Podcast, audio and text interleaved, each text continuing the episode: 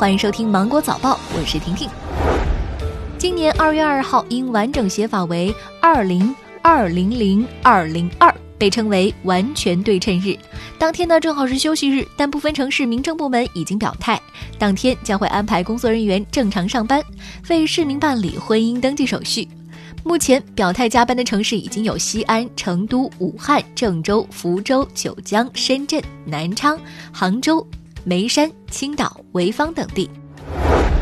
人社部发布二零一九年第四季度全国招聘求职一百个短缺职业排行，数据显示，快件处理员、道路货运汽车驾驶员、理货员等十五个职业排位上升比较明显，短缺程度加大。这些情况呢，与第四季度消费市场活跃度增强、用工需求加大等因素密切相关。而保育员、育婴员、旅店服务员等十五个职业排位下降较为明显，供求关系有所缓解。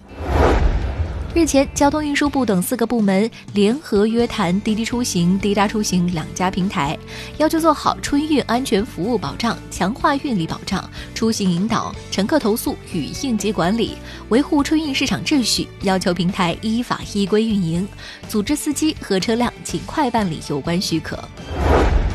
江苏省消费者权益保护委员会针对乐视品牌智能电视强行植入开机广告且不可关闭，涉嫌侵犯消费者权益问题，于二零一九年十二月十二号提起消费民事公益诉讼。二零二零年一月六号，南京市中级人民法院正式立案受理。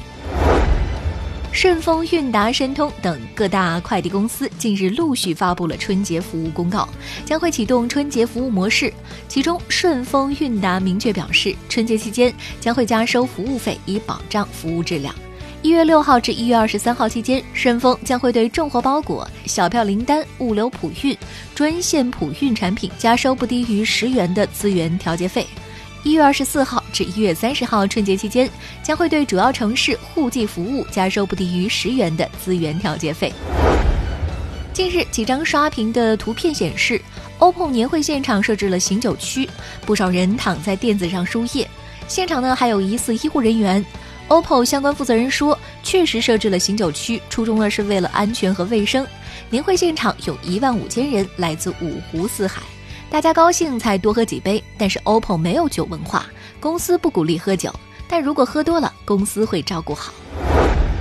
近日，英国哈里王子夫妇发文表示，希望辞去高级王室成员职务。当地时间十三号，英国女王伊丽莎白二世在王室会议之后发表声明说，虽然更希望哈里和梅根成为皇室的全职成员，但尊重并且理解他们，并允许他们在过渡期与加拿大和英国两地往来生活。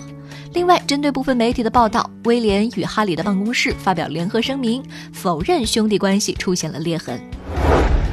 据 BBC 报道，二零二零现代家庭指数报告显示，百分之四十四的父母晚上在家需要加班，包括查看工作邮件等。其中四分之三表示别无选择，近一半受访者认为科技产品如笔记本电脑和智能手机模糊了工作和生活的界限。